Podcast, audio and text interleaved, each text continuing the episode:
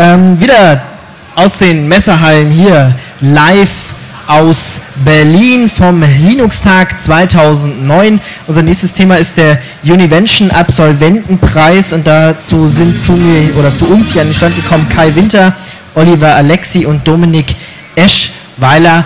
Und vielleicht, Dominik, erstmal zu dir. Ich glaube, du hast den ersten Preis gewonnen, oder? Mhm, ja, das ist richtig. Was ist das so ein Gefühl? Unerwartet. Unerwartet. Aber super. Erleichtert? äh, Freudig?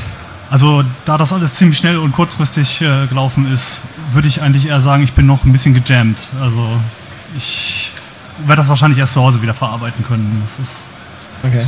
so schnell gelaufen alles. Ähm, was hast du denn für ein Thema gemacht? Worüber also, ging es denn? Ja, also prinzipiell hatte ich zwei Themen. Ähm, die, das eine, der eine Teil der Arbeit äh, handelte über fehlerkorrigierende Codes, auf, äh, die äh, auf Grafikkarten berechnet werden.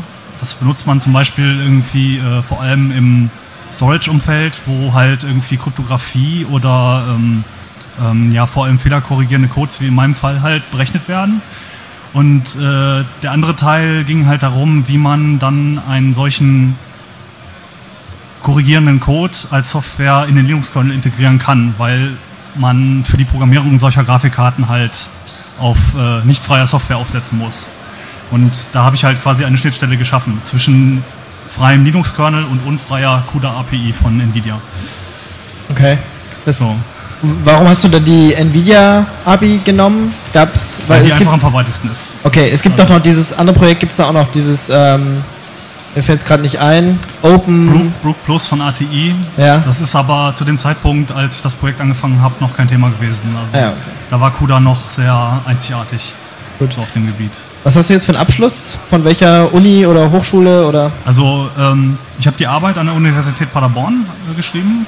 Äh, ich bin Diplom-Informatiker und habe dort ähm, im, in einem Institut, PC Quadrat heißt das, ähm, ja, die Arbeit halt geschrieben. Bei einem ziemlich jungen Prof. Ach ja, kann ja. ja dann auch noch was werden. Ja, gut. ja, aber die Arbeit, die war super, also äh, insgesamt. Okay. Ähm, ja, mal vielleicht die Frage an euch alle, wie habt ihr von diesem Univention-Preis eigentlich erfahren?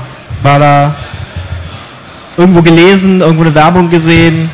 Hat ein Freund erzählt? Ähm, also ich habe davon durch meinen Prof erfahren. Der hat mir dann ein paar Monate nachdem die Diplomarbeit abgeschlossen war, eine Mail geschickt, ob ich nicht ähm, daran teilnehmen möchte.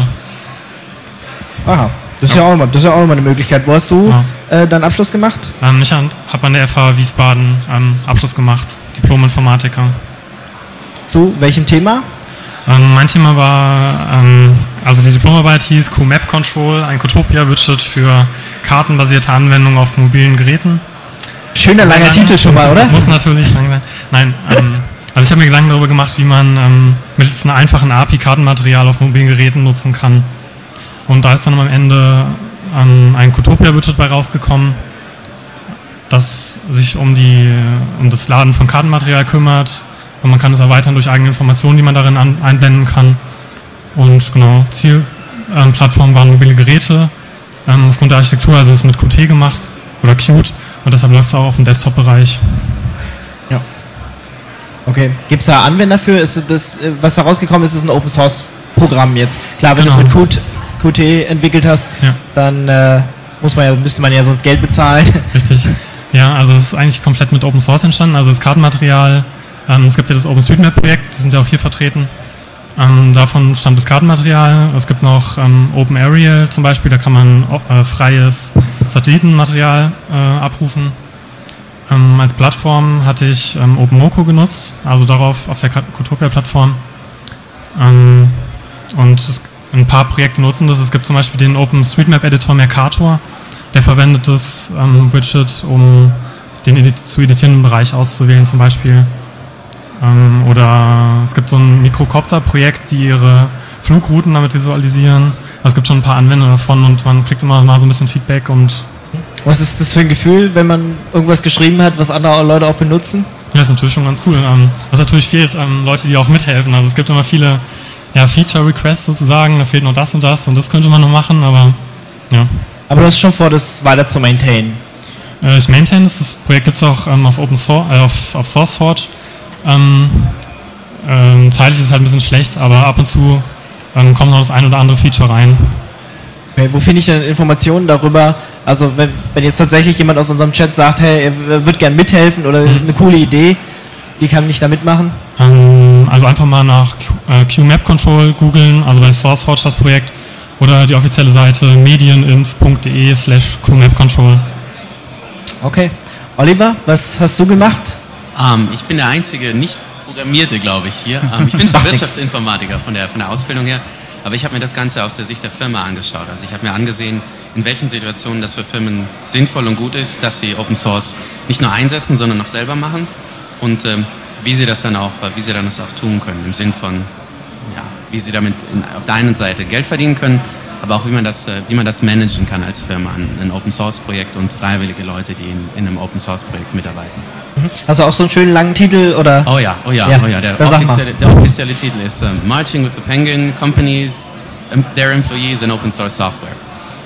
Gott, ich habe es nicht verstanden, aber es wird schon, wird schon gut sein. War also eine englische Arbeit oder Ja, was? ja, genau. Ah ja.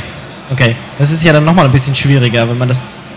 Ja, also ähm, das ist meine, meine Doktorarbeit und ähm, da mein Chef hat mich mehr oder weniger ja, nicht dazu getrieben, aber er hat vorgeschlagen, dass es doch sinnvoller ist, das Ganze gleich auf Englisch zu machen.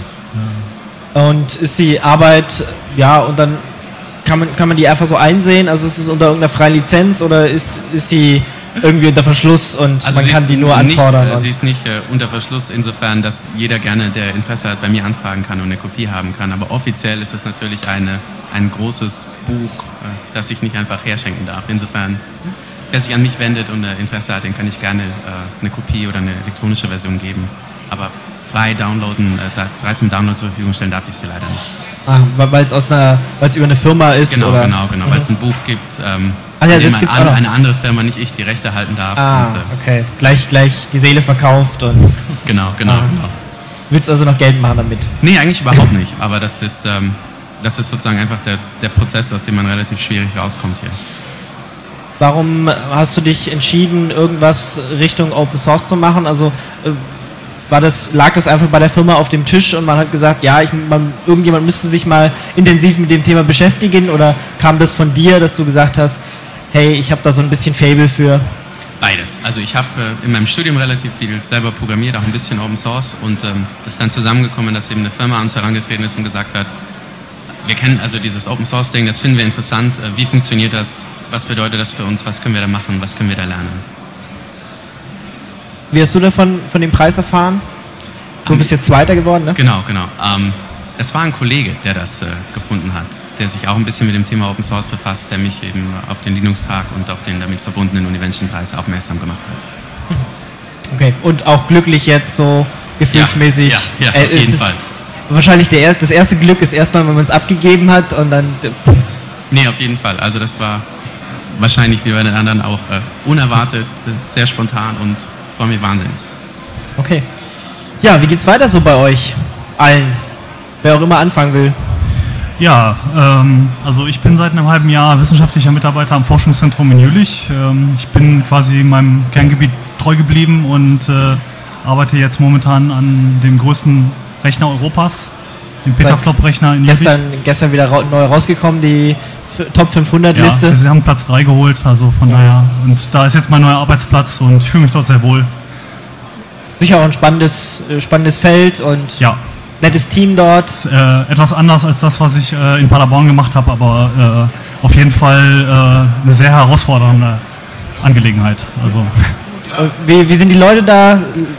Locker. Locker. also ich, ich laufe nicht den ganzen Tag im Schlips rum. Ah, also von okay. Also, ihr habt euch heute alle hier verkleidet. Die Hörer sehen es ja vielleicht Ja. nicht. Alle mit, äh, ja, zumindest mit Anzug oder fast. Naja, ja, ja, schönes Hemd an. Na gut, muss ja, muss ja auch mal sein. Gute Schuhe, ja, alle die besten Schuhe angezogen, die sie hatten. Ähm, was machst du als nächstes? Ähm, ich bin äh, auch in der Wissenschaft tätig. Ich bin in, in London im Imperial College dort und beschäftige mich da immer nur mit dem Thema Offenheit. Zum Beispiel Open Source Software, aber eben auch andere Dinge. Ähm, zum Beispiel, warum Firmen in manchen Situationen nicht patentieren sollten, was sie ja relativ gerne machen. Und Kai? Ähm, ja, ich habe den Weg in die Wirtschaft gewagt. Ähm, ich bin seit letztem Jahr bei Capgemini S&M und arbeite da als Softwareingenieur und entwickle da Individualsoftware für den Automotive-Bereich. Ja, Ja. Das war's, waren auch eigentlich schon so meine Fragen. Es sei denn, ihr habt noch irgendwas, worüber ihr reden wollt. Wollt ihr jetzt wieder nach Hause erstmal oder guckt euch nicht den Linux-Tag noch ein bisschen an? Nee. ja, was jetzt? Natürlich. Ja, natürlich. Ja. Also ich werde mir auf jeden Fall das Programm hier noch ein bisschen zu Gemüte führen, vor allem auch die Vorträge. Äh, die sind äh, teilweise sehr interessant. Ähm, aber ich habe auch leider, äh, weil das so plötzlich kam, nicht so viel Zeit, heute hier zu bleiben. Deshalb werde ich wahrscheinlich auch gleich den Heimweg wieder antreten müssen. Leider. Ja. Ja, auch nichts mehr zu sagen. Gut, dann ähm, ja, wünsche ich euch natürlich weiterhin alles Gute bei eurer Zukunft. Das waren Kai Winter, Oliver Alexi und Dominik Eschweiler, die darüber gesprochen haben, wie sie denn zu dem Glück kamen, den Univention Absolventenpreis dieses Jahres zu gewinnen und äh, was sie für Themen hatten. Vielen Dank. Danke. Und